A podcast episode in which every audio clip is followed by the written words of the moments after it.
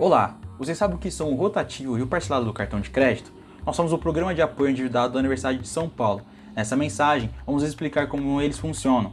O rotativo e o parcelado do cartão de crédito são dois produtos oferecidos pelo banco para os clientes que não conseguem pagar a fatura do cartão de crédito na data do vencimento.